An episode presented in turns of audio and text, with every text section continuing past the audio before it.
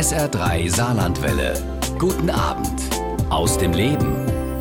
Musik von Götz Alsmann. Der Entertainer, Moderator und Musiker tourt gerade mit seinem Programm Götz Alsmann in Rom durch die Republik. Vergangenen Sonntag war er mit seiner Band zu Gast im Theater am Ring in Saarlouis. Dort haben wir uns kurz vor dem Konzert für SR3 aus dem Leben getroffen. Hallo, Herr Alsmann. Ja, schön hier zu sein. Ich freue mich, dass Sie sich Zeit für uns nehmen. Wie geht's Ihnen?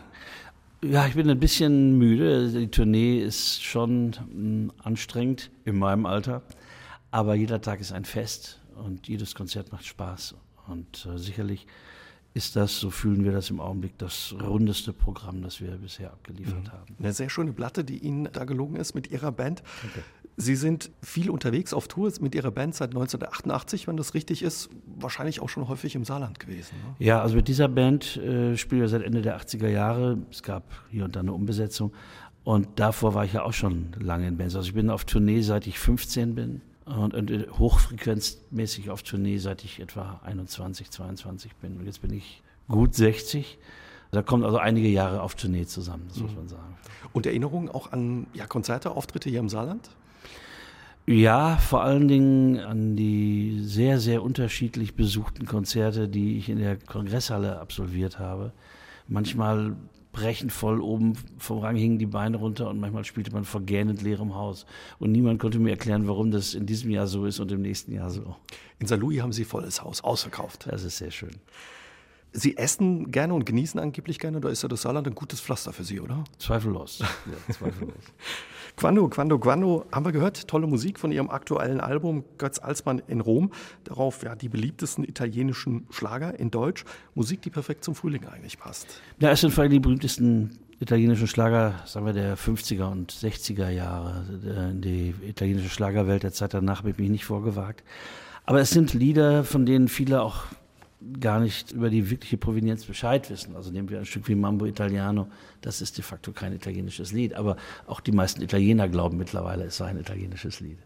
Sie schließen mit dem Album ja eine Trilogie ab, eine Reisetrilogie. Sie waren in New York am Broadway, in Paris und jetzt eben die italienischen Schlager. Alle drei Städte haben ganz wesentlich beigetragen zur Unterhaltungsmusik.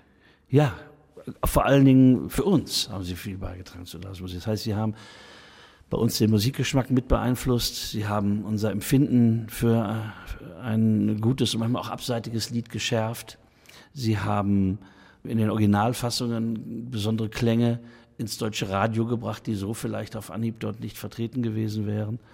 Und sie haben auch muttersprachliche Musiker hier äh, inspiriert, sowohl musikalisch als auch was die Performance angeht, was die Darbietungsweise angeht, sich mal etwas anders zu orientieren. Ja, und ein Lebensgefühl ne? und Sehnsucht auch transportiert in der Zeit. Immer dabei, na klar. Was verbinden Sie mit der Musik aus Italien?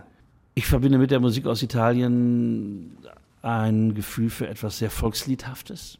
Ich finde, dass die italienischen Kanzonen der 50er Jahre von den französischen Chansons der Zeit musikalisch gar nicht so verschieden sind. Aber das ist genau der Unterschied, wo der Franzose mit seinen Liedern äh, sehr individuell umgeht ähm, und, und seine, seine ganz eigene Gefühlswelt offenlegt, singt der Italiener dieselbe Melodie und er lässt sie musikalisch ähnlich begleiten, aber man hat das Gefühl, es ist ein altes Volkslied, das er zur allgemeinen Belustigung äh, vorträgt. Und ich merke es ja auch beim Publikum. Es gibt so eine gewisse Mitsumm- und Mitsingtendenz, auch bei Stücken, die Leute noch nie gehört haben. Und das macht dieses Volksliedhafte der italienischen Schlager aus. Wenn der ein oder andere sich heute Abend denkt, Mensch, was ist da Verkehr auf dem Hallberg? Wir sitzen im Theater am Ring in Saarlouis ja. und da ist draußen ordentlich Verkehr. Wir haben das Gespräch mit Götz Alsmann aufgezeichnet. Herr Alsmann, angeblich haben Sie für die Platte Götz Alsmann in Rom ein halbes Jahr fast nur italienische Musik gehört. Ja, man muss sich schon wirklich reinwuchten in diese Musik, denn man weiß ja, dass die Auswahl auch begrenzt ist. Das sind 18 Stücke drauf und man wusste, irgendwas fällt durchs Raster. Und dann gibt es Stücke, die gelten als unverzichtbar. Das sagt einem dann schon die Plattenfirma. Und dann gibt es Stücke, die gelten für einen selbst als unverzichtbar. Und das auszutarieren und ein Händchen zu kriegen für die Arrangements, um ein Gefühl zu kriegen, wie man das Original oder möglichst viel vom Original retten kann, in unsere Zeit rüberholen kann und dann noch dem Ganzen, was ja nun für meine Musik typisch ist, einen gewissen jazzhaften Touch geben. Das braucht halt Zeit. Was für ein Lied dürfte für Sie nicht fehlen und wo hat der Verlag gesagt, das muss unbedingt drauf? Es gab schon wohlmeinende Stimmen, die meinten, man könne ein Italien-Album in Deutschland ohne den Titel Marina nicht veröffentlichen. Ich habe dann Hit damals, in ja. beredten Worten klargemacht, dass ich dieses Lied nicht leiden mag. Und dann habe ich mir aber irgendwann gedacht, mein Gott, wenn ich schon die Freiheit des Arrangements genieße, dann mache ich halt was draus, etwas, mit dem niemand rechnet. Und so kam es zu dieser halsbrecherischen Instrumentalfassung von Marina. Das macht dann wieder sehr viel Spaß. Ja, und das Album haben Götz Alsmann und seine Band in Rom aufgenommen, in einem Studio unter einer Kirche. Wir unterhalten uns gleich mit ihm darüber hier bei SA3 aus dem Leben. Vorher gibt es aber noch Musik aus dem Album Azzurro, ein Lied, was wahrscheinlich nicht fehlen durfte. Das durfte auf keinen Fall fehlen. Azzurro, interpretiert von Götz Alsmann. Der Musiker und Entertainer nimmt uns auf seiner aktuellen Platte mit auf eine musikalische Reise nach Rom. Heute Abend ist er mein Gast bei SA3 aus dem Leben. Herr Alsmann, Sie haben mit Ihrer Band das Album in Rom produziert, ein besonderer Ort, ein besonderes Studio unter einer Kirche. Ja, das ist auch Teil dieser Trilogie. Also wir fahren nach Paris, wir fahren nach New York, nicht in irgendein Studio, sondern es müssen Studios sein, die einen legendären Ruf haben, die eine legendäre Geschichte haben. Das war in Paris das Studio Faber. Das ist das zweitälteste heute noch existierende Studio, also Pariser Studio. Und das war ewig das Wohnzimmer von Serge Gainsbourg. Da hat er alles gemacht. Dann waren wir äh, in New York im Sear Sound Studio, das älteste noch existierende Studio in New York. Dort ist wirklich Musikgeschichte geschrieben worden und äh, dort finden heute die meisten aller Blue Note Aufnahmen auch statt. Ja, und das dritte Studio musste sich natürlich einfügen und da ist die Auswahl in Rom nicht so groß wie in New York. Aber es gibt entsprechende Räumlichkeiten und äh, das Forum Music Village Studio ist ein Studio, das Ende der 60er Jahre von Ennio Morricone gegründet wurde. Kennen viele aus Filmmusik, aus den Western? Der große italienische Filmmusikkomponist neben Nino Rota. Er hat dieses Studio gebaut in den Keller einer Kathedrale. Jetzt weiß man ja, dass in der alten Zeit im Kathedralenbau unterirdisch genauso viel Material verbaut wurde wie überirdisch. Das gilt ja auch für den Kölner Dom zum Beispiel. Einfach um diese großen Gotteshäuser erdbebensicher zu machen. Und dadurch sind dort große Hohlräume entstanden und also riesige Gewölbe. Und in ein solches Gewölbe hinein ist das Forum Music Village Studio gebaut worden. Und es war immer noch Platz, direkt daneben ein komplettes Theater unter der Kirche unterzubringen. Also es ist wirklich beeindruckend. Und auch jeden Tag gehen halt die einen runter in den Keller ins Studio, ja, und die anderen geben rauf zur Heiligen Messe die dort den ganzen Tag veranstaltet werden. Ist ja manchmal auch eine gute Show, so eine ja, heilige. Messe.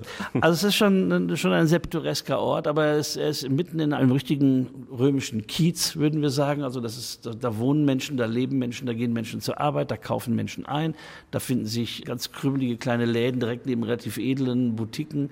Überall wieder die übliche italienische Kaffeebude, wo Männer reinkommen, einen Espresso trinken und hektisch durch die rosa Sportzeitung blättern und dann wieder rauszustürmen. Also das alles kann man sich innerhalb von einer Stunde angucken und hat Rom sofort verstanden. Und das hilft auch ein bisschen, oder der Flair ist notwendig, wenn man so eine Platte macht? Ja, also durch eine Übersetzung. Also äh, das Flair ist notwendig, indem man mit den Leuten arbeitet, die dort sind. Also man spielt sozusagen über Bande oder mit einer Übersetzung. Die, dieses Team, was ewig schon in diesem Studio arbeitet, was weiß, wie der Sound funktioniert, das weiß, wie man dort am besten die Ergebnisse erzielt, für die man ja eigentlich gekommen ist, das repräsentiert schon immer sehr das Flair des gastgebenden. Das war in Paris und New York auch nicht anders.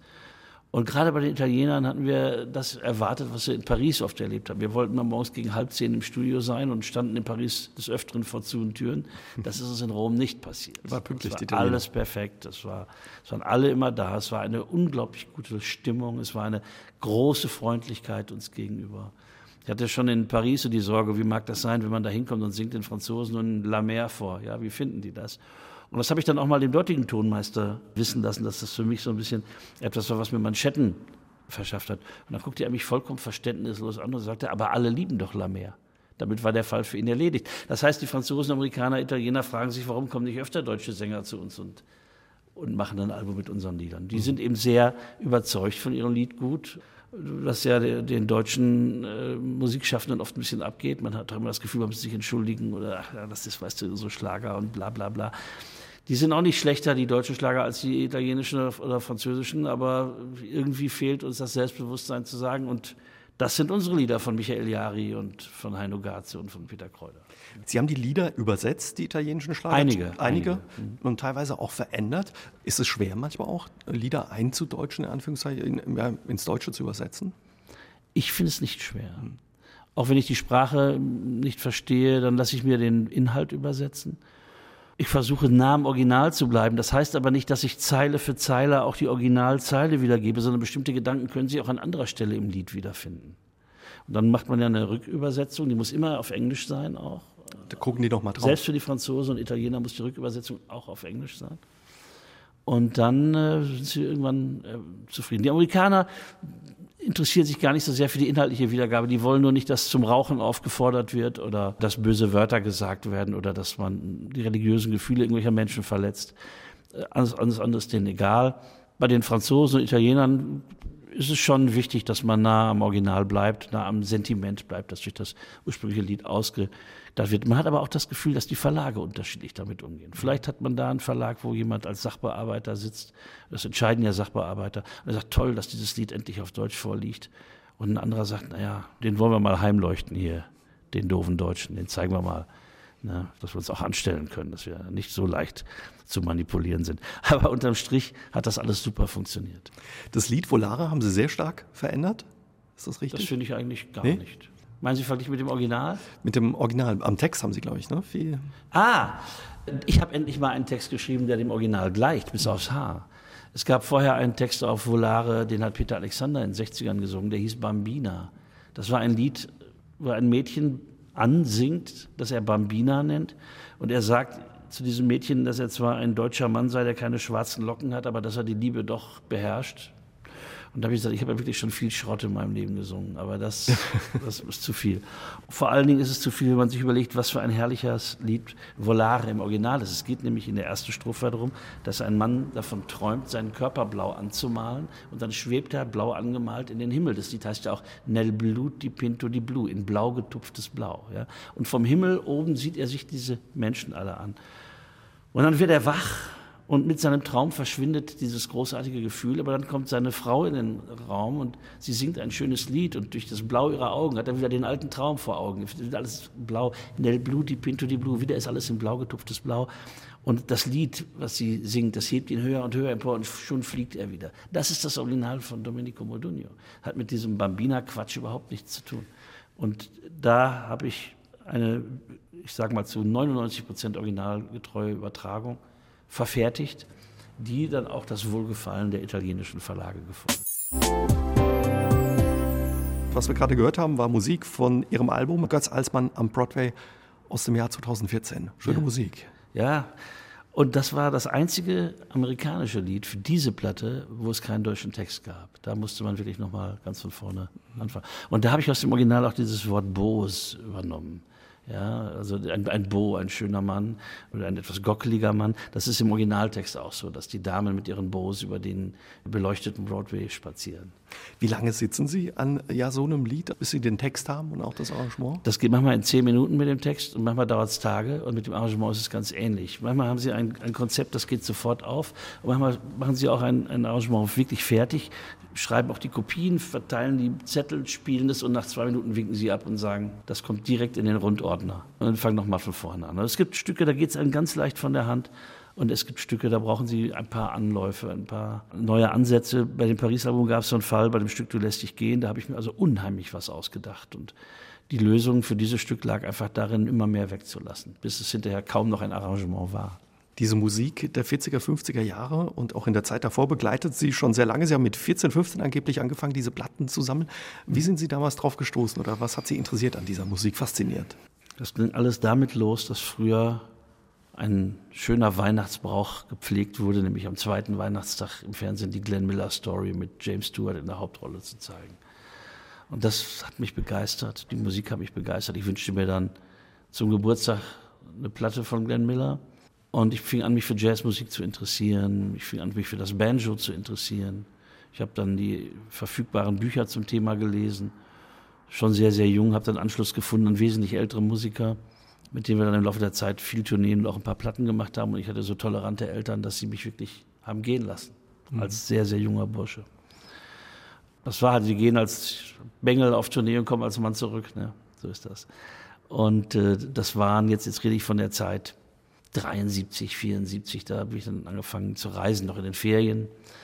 Und äh, für mich war beim Hören von Musik immer für den Genuss entscheidend, sehe ich da eine Perspektive, diese Musik auch selber spielen zu können. Und das habe ich beim Jazz schon so empfunden, vor allem beim Jazz älterer Prägung. Als Banjo-Spieler war ich halt als Teenager viel mehr unterwegs denn als Pianist.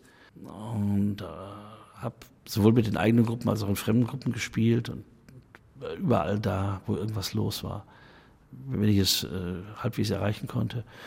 Und es war immer diese Unmittelbarkeit. Wenn ich das höre, kann ich es selber nicht. Und dann fing das eben an, damals hat man im Radio noch eine, eine Unterweisung in verschiedensten Musiken unterhalten. Sie haben ja damals das Radio angemacht und da war eine, so eine dreistündige Informationssendung mit kleinen Musikpuffern. Da hörten Sie innerhalb von diesen drei Stunden Tom Jones, die Beatles, Roy Black, einen Straußwalzer, Evelyn Künnecke, was Kabarettistisches, sagen wir mal, irgendein lustiges Lied von Heinz Erhardt. Und dann ging es wieder von vorne los. Also nicht das, formatiert. Das heißt, nach den paar, das war überhaupt nicht formatiert. Nach den paar Stunden hatten Sie schon mal einigermaßen passenden Überblick, was es so alles an Musik gibt. Und das hat dann auch einen großen Eindruck auf mich gemacht. Serge Gainsbourg, den habe ich natürlich wie alle damals kennengelernt über Je moi non plus, da war ich elf. Ja? So, das hat also keine entscheidende Rolle für mich gespielt, musikalisch. Aber irgendwann fällt Ihnen der Name wieder auf, oder die alten Evelyn Königes Songs, die halt immer noch gespielt wurden im Radio, als ich jung war. Oder es kam, gab Ende der 60er Jahre so ein kleines Rock'n'Roll-Revival, wo dann so Musik der 50er dann für eine Zeit wieder viel im Radio gespielt wurde. All das hat mich begeistert und fasziniert. Naja, und wer auf dem Klavier den, den großen Swing-Pianisten Fats Waller halbwegs nachspielen kann, der kann dann auch sehr schnell Fats Domino nachspielen. Und so kommt dann eins zum anderen. Das war für mich immer entscheidend. Finde ich einen persönlichen Zugang? Kann ich mich zu Hause hinsetzen und diese Musik irgendwie nachempfinden?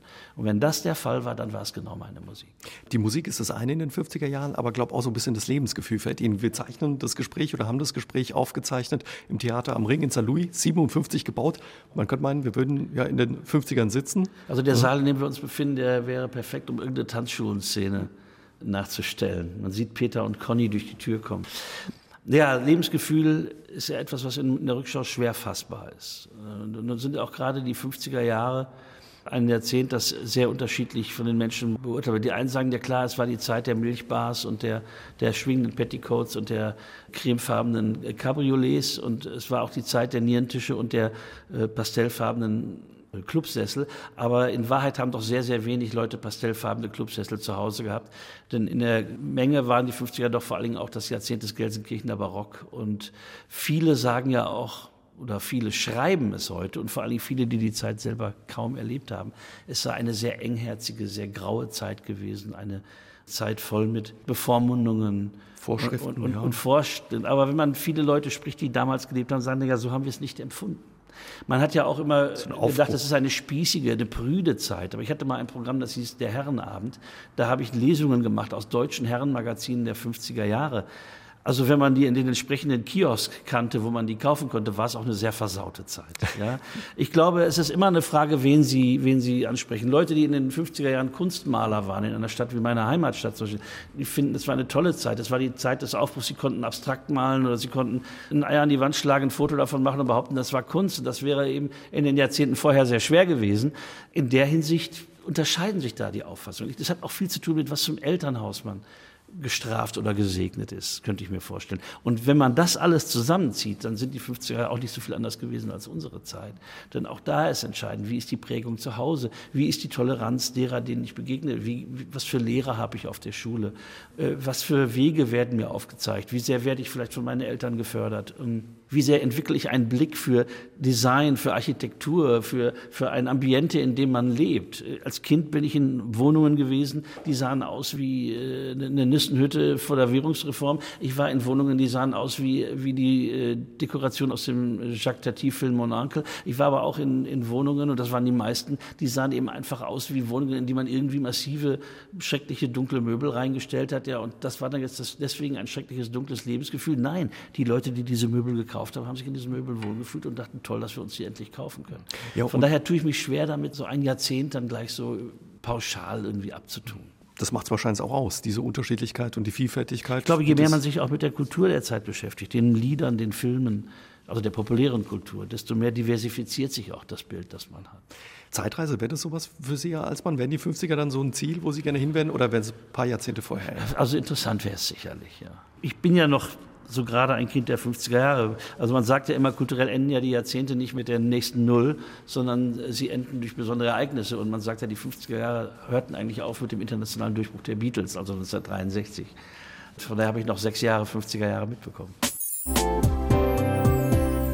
Er wird der König des Jazzschlagers genannt und wir freuen uns, dass er unser Gast ist.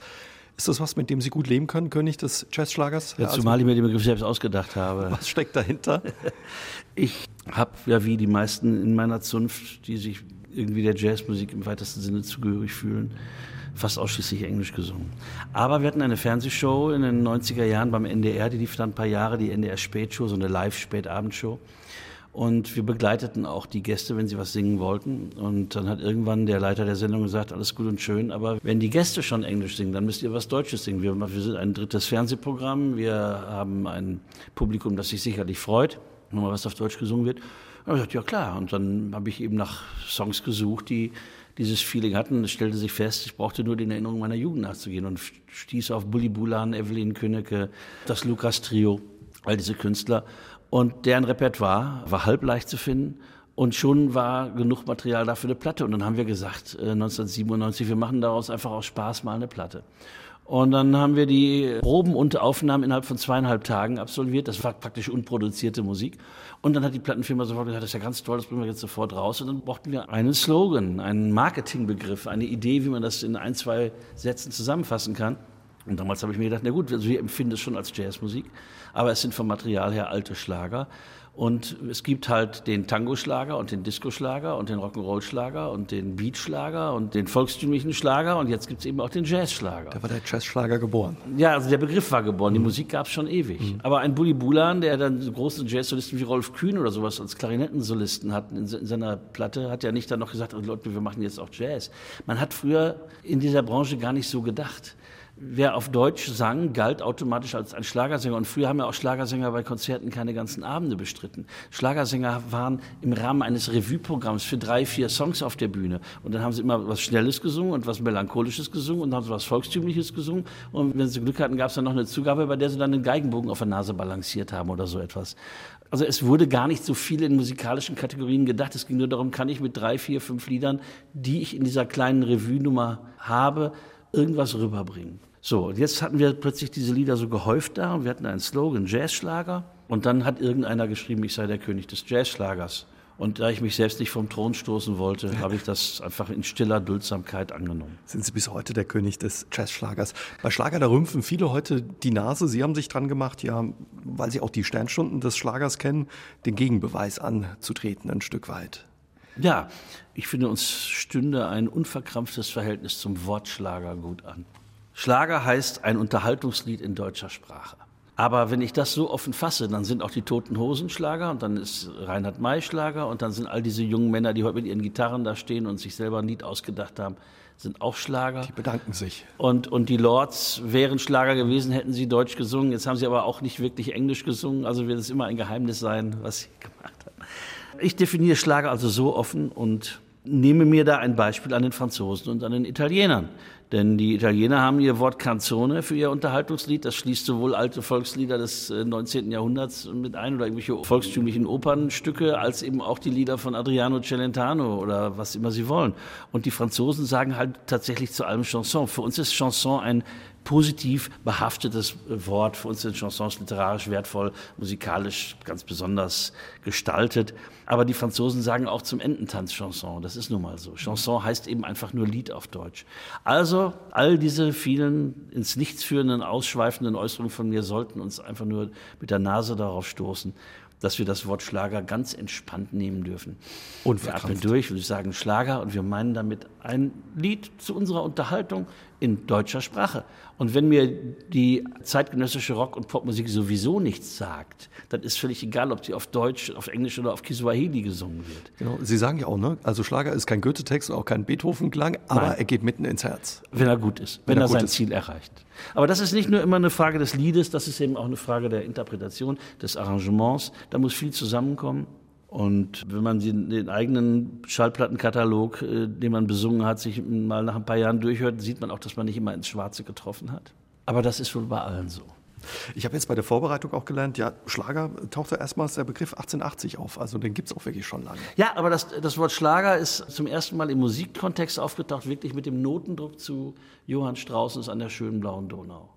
Das Wort Schlager hat ursprünglich eine andere Bedeutung. Es ist ja ein Verkaufsschlager. Also somit im Grunde ein Hit. Ein Erfolg. So. Und man hat ja früher auch noch viel gesehen, unser Schlager, Raufaser, Erfurt, äh, äh, Grau, äh, so und so viel für einen Quadratmeter. Das war unser Schlager. Ne?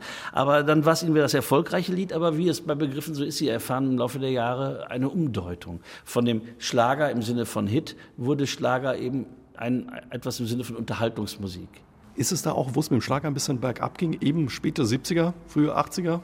Meinen Sie die Schlager, Schlagermusik, wenn, Sie, wenn, Sie, wenn Sie so eine verbinden. steile These in den Raum stellen, es ging mit dem Schlagerberg ab, meinen Sie es so, dass es künstlerisch mit dem Schlagerberg abging oder meinen Sie, dass es erfolgsmäßig mit dem Schlagerberg Erfolgsmäßig und dass die Leute die Nase rümpfen. Wenn man jetzt zu jemandem sagen würde, ich höre gern Schlager, würden viele sagen, um Himmels Willen, was stimmt mit dir nicht? Das hängt damit zusammen, dass der Schlager die vielleicht einzige Kunstform der Welt ist, die sich selbst kastriert hat. Schlager wurden in Deutschland zum Beispiel in den 60er Jahren gesungen auf Langspielplatten. Es gab ja auch hier etwas vergleichbar mit dem amerikanischen Easy Listening Markt, also Langspielplatten von Sängern für Erwachsene. Von Gretje Kaufeld gibt es solche LPs, von Nana Gualdi gibt es solche LPs mit teilweise sehr jazzhaften Background. Mary Rose ist vielleicht die letzte Überlebende aus dieser Epoche. Peter Kraus mit seinen Bossa Nova Langspielplatten. Also dieser Langspielplattenmarkt, der so einen gehobenen Schlager repräsentierte, den man nur in den besten Zahnärztehaushalten hören konnte, der ist dann im Laufe der Zeit äh, verdrängt worden. Und zwar wirklich durch die Musik, wie sie dann in der ZDF-Hitparade repräsentiert wurde. Da wurde eine andere Form von Schlager für eine andere Bedürftigkeit hergestellt. Das war eigentlich der Start des volkstümlichen Schlagers. Der Mitklatschfaktor war sehr hoch. Und jetzt überlegen wir uns mal, wer hat diese Schlager gemacht? Die Schlager der älteren Zeit wurden komponiert von Leuten wie Michael Jari, Ralf Benatzky, äh, von Theo Makeben. Das waren ausgebildete Musiker. Jari hatte bei Stravinsky und Schönberg studiert. Ja, das waren Leute, die, die brauchten zum Komponieren kein Klavier. Von Michael Jari gibt es den Satz, wer zum Komponieren ein Klavier braucht, ist ein Dilettant. Er hat lieber das Whisky neben sich stehen gehabt und hat dann flugs den Bleistift übers Notenpapier tanzen lassen. Das waren die Generation der alten Schlagerschreiber. Und dann kam plötzlich Ende der 60er, Anfang der 70er Jahre ganz neue Leute. Das waren welche, die haben eigentlich ein paar Jahre vorher mit dem Musizieren begonnen, weil sie die neuen Rolling Stones werden wollten. Das es ist geklappt. aber in der Regel nichts draus geworden. Und dann haben sie mit dem doch etwas schmaleren musikalischen Haushalt, der ihnen zu Gebote stand, eine neue Form des Schlagers kreiert, was vollkommen legitim ist. Also sehr ich- erfolgreich war. ich, ich will und kann es nicht kritisieren. Ich habe aber Verständnis dafür, wenn jemand sagt, meins ist es jetzt nicht so auf Anhieb. Ja, meins vielleicht auch nicht. Aber jetzt muss ich auch wieder da Abbitte leisten. Im Zuge dieser Show, die wir in den 90er Jahren beim NDR hatten, haben wir den größten Teil dieser Leute, dieser Künstler zu Gast gehabt. All diese ganzen Jürgen Markusse und Erik Silvesters dieser Welt. Und es war immer positive, sympathische, kollegiale, fantastische Erlebnisse.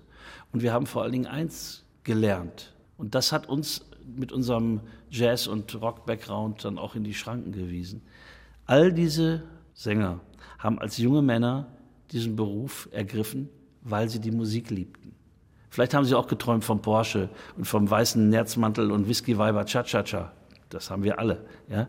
Aber sie haben sich doch für diesen Beruf entschieden, weil sie gerne Sänger sein wollten, weil sie Musik lieben. Und wenn man das dann erstmal verstanden hat, dann ergibt sich ein schönes gemeinsames Musizieren wie von selbst. Man macht zusammen Musik und findet Ja. wahrscheinlich eine Wellenlänge. Wie gucken Sie heute auf den Schlager? Oder gucken Sie da gar nicht hin? Ich gucke nicht mehr so sehr auf die aktuellen Entwicklungen, also schon lange nicht mehr. Ich bekomme natürlich dies und das mit. Und ich habe ja auch Begegnungen mit aktuellen Schlagerkollegen. Ich war mehrfach mit meiner Band schon zu Gast in Florian Silbereisens Shows. Und wenn Sie etwas äh, propagieren wollen, eine musikalische Hervorbringung äh, haben, mit der Sie ein bisschen die Runde durch die Sender drehen, dann, dann sollten Sie da auch hingehen. Denn es gibt nicht mehr viele Shows im Fernsehen, wo überhaupt noch musiziert wird oder, oder wo überhaupt noch Musik vorgestellt wird. Wie sehe ich das heute? Ich sehe es äh, sehr, sehr tolerant, denke ich. Toleranz ist jetzt nicht meine allerhervorstechendste Eigenschaft, aber wenn wir jetzt tolerant auf den ursprünglichen Wortsinn runterbocken, dann heißt ja tolerant etwas gelten lassen. Tolerant heißt ja nicht etwas gut finden. Also wenn ich sage, das finde ich ganz schrecklich, das und das, und sagt, ja, du bist aber intolerant. Nein.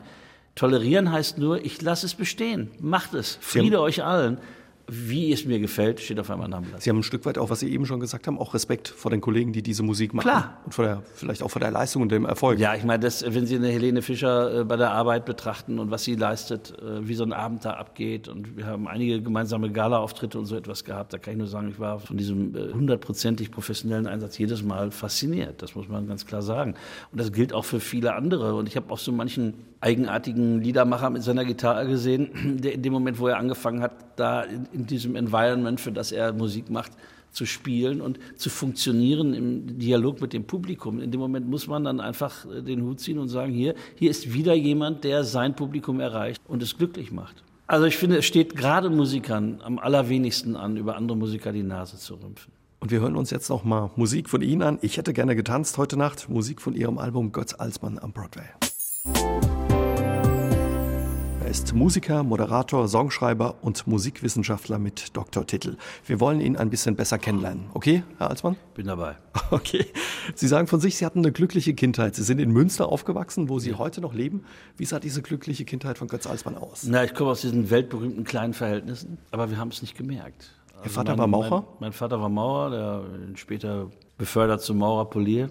Also meine Eltern haben einfach alles möglich gemacht für uns, in, im Rahmen ihrer Möglichkeiten. Aber irgendein Talent schien irgendwo um die Ecke zu gucken bei meinem Bruder und bei mir. Sofort wurde irgendwas unternommen. Ja? Und dann sich dann rausgestellt hat, was bei meinem Bruder der Sport, bei mir war es die Musik.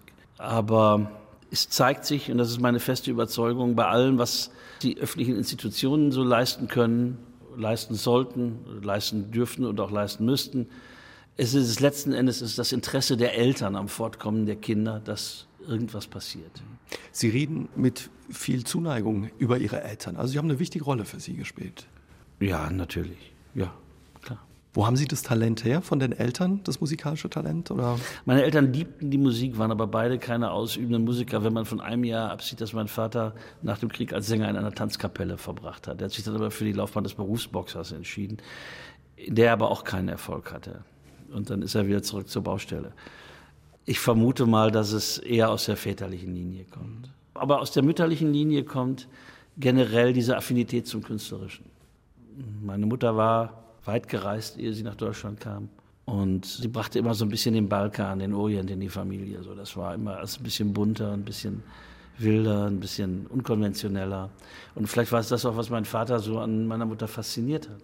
Und ähm, wir haben eben zu Hause komische Musik gehört und wir haben komische Sachen gegessen und es herrschte schon eine sehr lockere, freie, witzige Stimmung bei uns zu Hause, was teilweise von Kindern aus Nachbarschaftsfamilien mit einem gewissen Neid auch betrachtet wurde.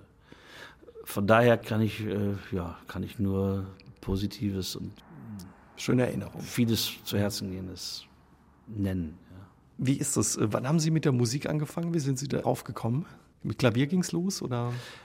Äh, ich habe im Kindergarten zum ersten Mal wirklich begriffen, was ein Klavier ist. Und habe dann meinen Eltern sofort eröffnet, das wäre jetzt das, was ich unbedingt unterm Weihnachtsbaum sehen möchte. Nun war natürlich die Anschaffung eines Klavieres in vielerlei Hinsicht ein riesiger Klimmzug. Erstens kostet es Geld, zweitens hatten wir einfach keinen Platz. Also wir haben sehr beengt gelebt und äh, ja, wie macht man das? Und dann äh, hat der Junge erstmal eine Blockflöte geschenkt bekommen. Ne? Mal gucken, ob du dabei bleibst. So, und nach einem Jahr Blockflöte hatte ich sie dann weich geknetet. Und dann hat mein Vater für, ich glaube, für 30 Mark aus dem Kommerzkeller einer Studentenverbindung, von denen es viele gab früher in Münster, Münster ja. so ein Ding gekauft. Das war die Verneinung eines Klaviers. Ja. Aber das stand dann plötzlich in, in unserer Wohnung und dafür wurde dann ein Teil der, des Wohnzimmermobiliars in den Keller gestellt. Und später wurde dann das Kinderzimmer ein bisschen umgestrickt, sodass das Klavier dann ins Kinderzimmer passte.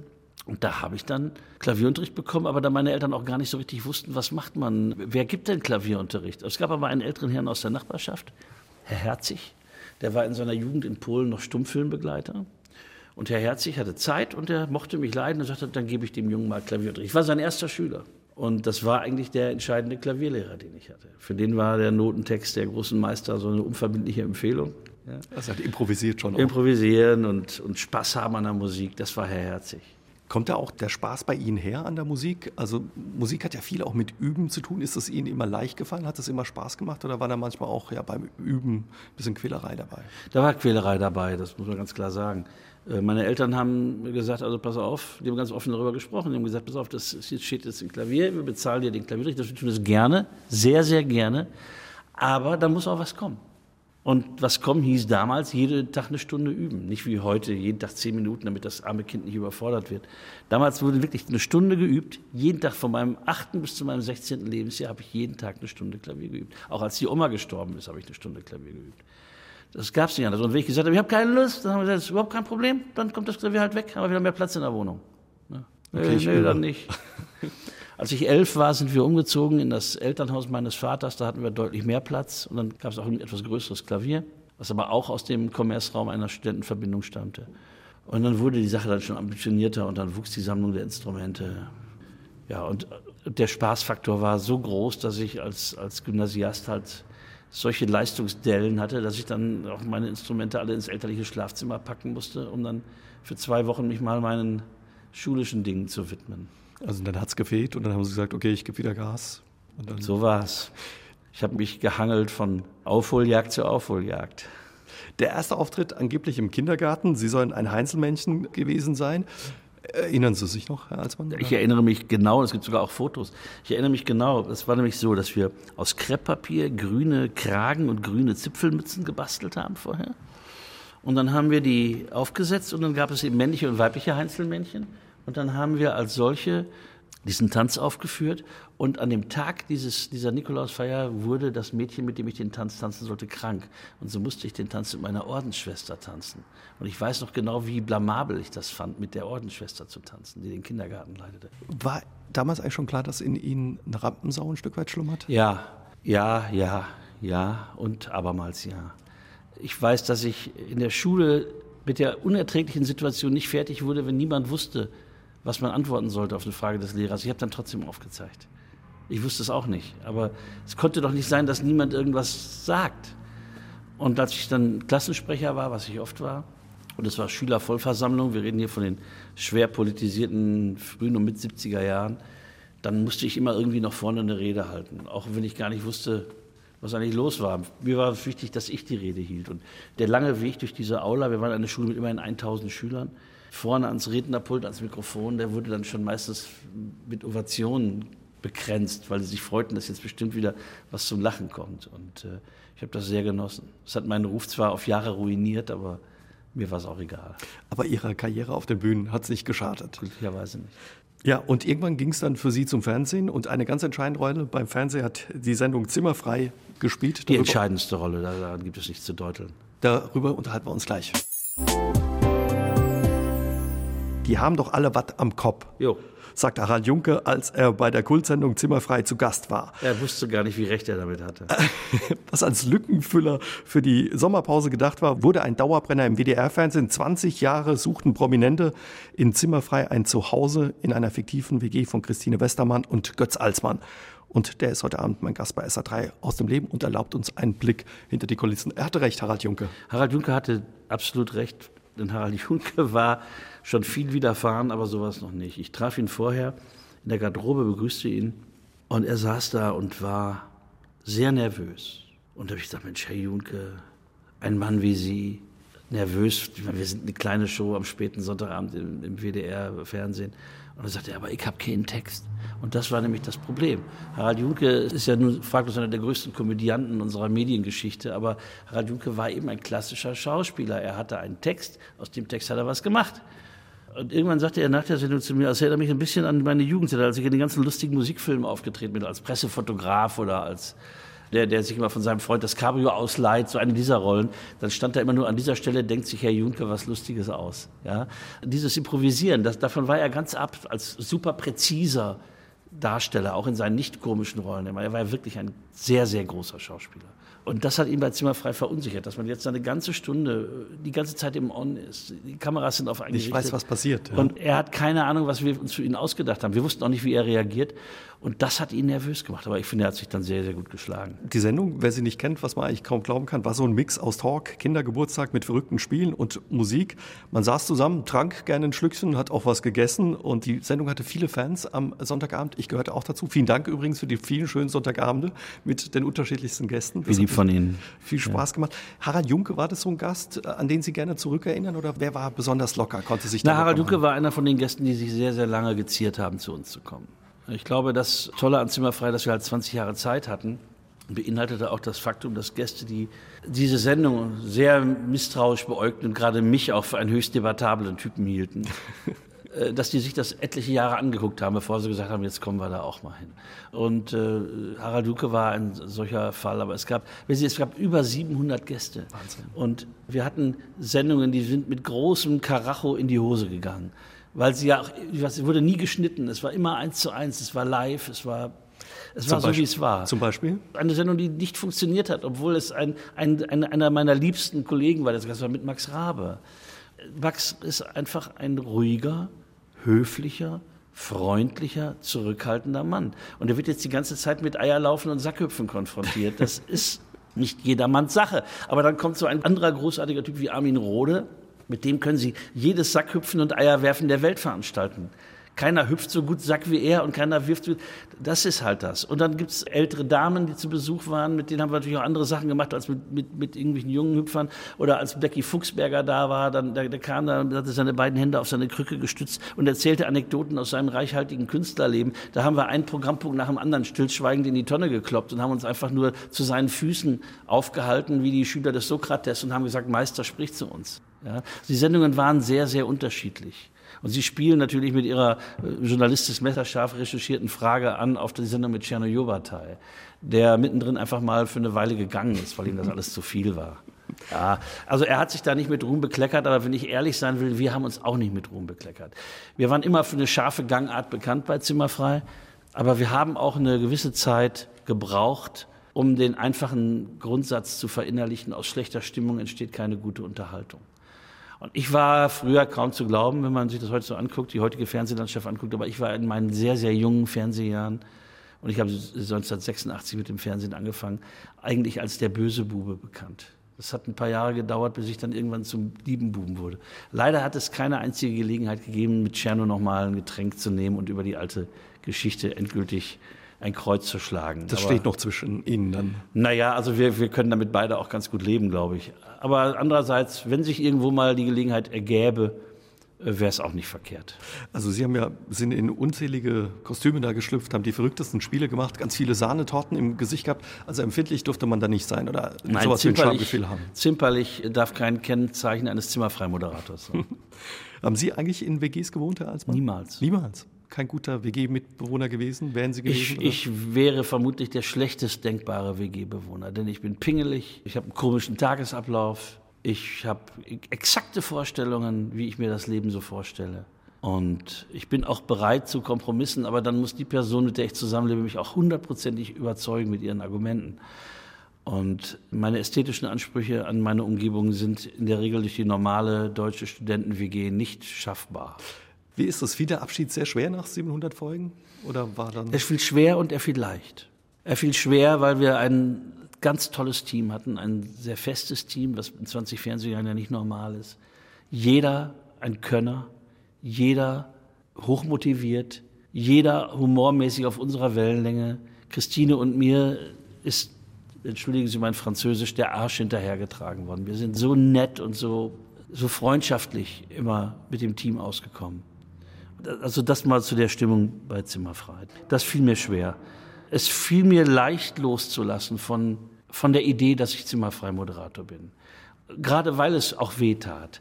Aber wissen Sie, jeden Tag kommt jemand zu mir, irgendwo, und sagt, ah, Mensch, Sie sind doch dieser Herr Westermann. äh, zimmerfrei, das habe ich immer so gern, das war so schön. Schade, dass Sie das immer... Und jeder, der mir das sagt, sagt mir, dass wir es richtig gemacht haben gehen. Stellen Sie sich mal vor, der Erste kommt und sagt, das wird aber auch Zeit, dass ihr mit eurem Scheißzimmer frei endlich aufgehört habt. Und wir, wir wollten auch die Situation einfach nicht haben, dass wir eines Morgens die Zeitung aufschlagen und lesen, dass Zimmer frei abgesetzt ist. Und deswegen haben wir schon dreieinhalb Jahre vor dem Ende haben wir das Gespräch gesucht mit dem WDR und haben gesagt, wir müssen uns mal über einen geordneten Rückzug unterhalten. Es stand zwar überhaupt nicht an, aber irgendwann würde es anstehen. Und dann haben wir gesagt, wäre es nicht toll, wenn wir das bis zum 20. noch gemeinsam durchstehen irgendwie und dann treten wir ab. Natürlich im, im Laufe dieser dreieinhalb Jahre, wenn es dann gut lief, wenn die Quoten gut waren und die Sendungen waren, dann fragen Sie, was haben wir da eigentlich gemacht? Warum haben wir das gemacht? Warum nicht noch 100 Folgen? Warum nicht noch ein paar Jahre? Aber nein, es war richtig. Weder Christine noch ich müssen verhungern. Ja, machen sich keine Sorgen um uns. Und, und wir sind nostalgisch. Wir haben es äh, vor kurzem noch so ein Veteranentreffen von Zimmerfrei gehabt. Das war wunderbar. Und natürlich bin ich gerne im Fernsehen und Christine ist es auch. Es ist unser Leben. Ja? Aber, aber es ist schon gut, dass man ein klar definiertes Ende für Zimmerfrei gefunden hat. Und auch alles, was ich jetzt in Zukunft im Fernsehen noch angehe, ist, ist von vornherein nicht auf Lebens lang angelegt. Ich habe jetzt zwei kleine Shows für den WDR gemacht.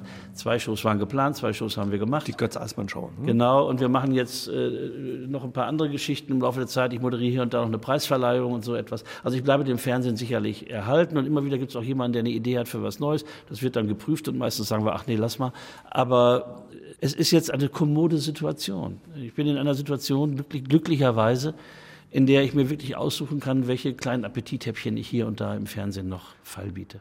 Und Ihre Musik spielt dabei auch immer eine Rolle. Und wir hören uns noch ein Stück von Ihnen an, von dem Album Kuss aus dem Jahr 2005.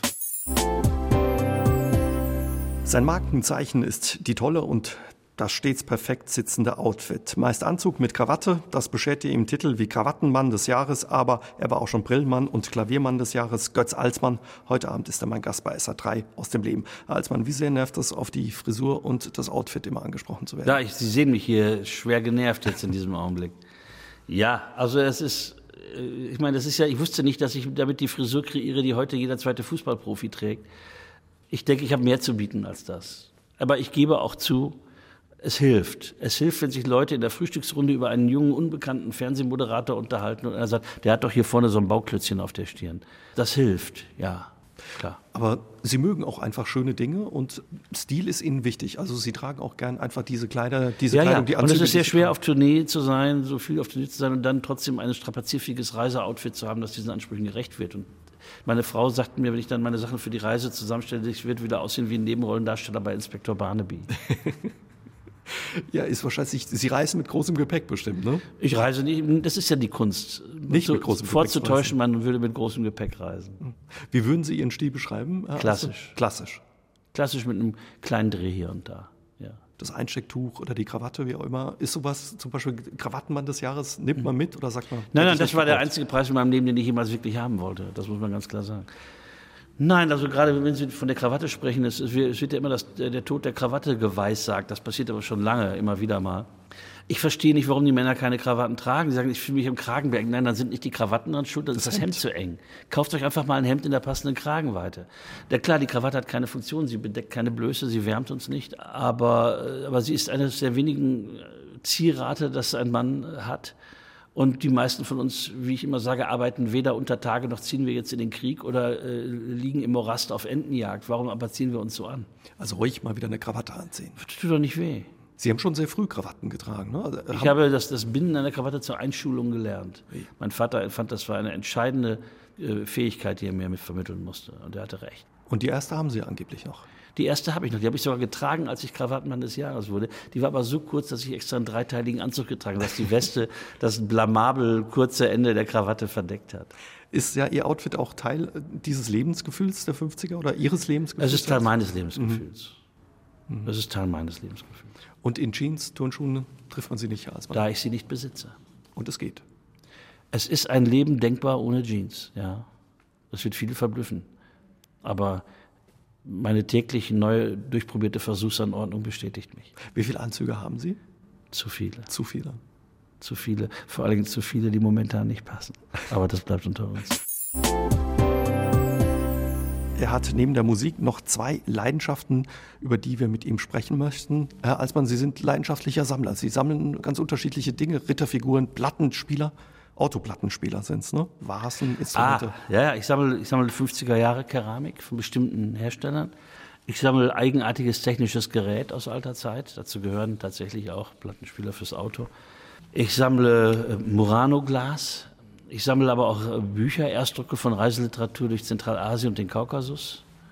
Und ich sammle Autogrammkarten von Künstlern, die vergessen sind, also wo auch kein Name draufsteht. Autogrammkarten von anonymen Künstlern, von Tanzcafé-Geigern von 1890 oder von irgendwelchen äh, serbischen Tamburiza-Kapellen äh, aus den 20er Jahren oder so etwas. Wie ist das im Moment? Ist ja großer Trend, ausmisten, sich verabschieden von ja. Dingen. Was denken Sie als Sammler über diesen Trend? Ist ja schön, Dinge zu haben. Also eine Sammlung haben heißt nicht, Dinge nur anzuhäufen. Eine Sammlung will kuratiert sein. Die, man muss sie ab und zu mal vertikutieren. Auch meine Schallplatten, meine Bücher. Ich gehe immer in, oder die Kleiderschränke. Ich gehe immer in bestimmten Abständen durch und misste gnadenlos aus. Sie können weggeben. Ich kann sehr gut weggeben. Eine Sammlung von Dingen, die einem am Herzen sind, will auch kuratiert sein. Passt das noch in die Sammlung? Ist es ein Stück von der Qualität der anderen? Nein. Also man muss da ausmisten, sonst, sonst ist es keine Sammlung, sonst ist es nur ein Haufen Zeug.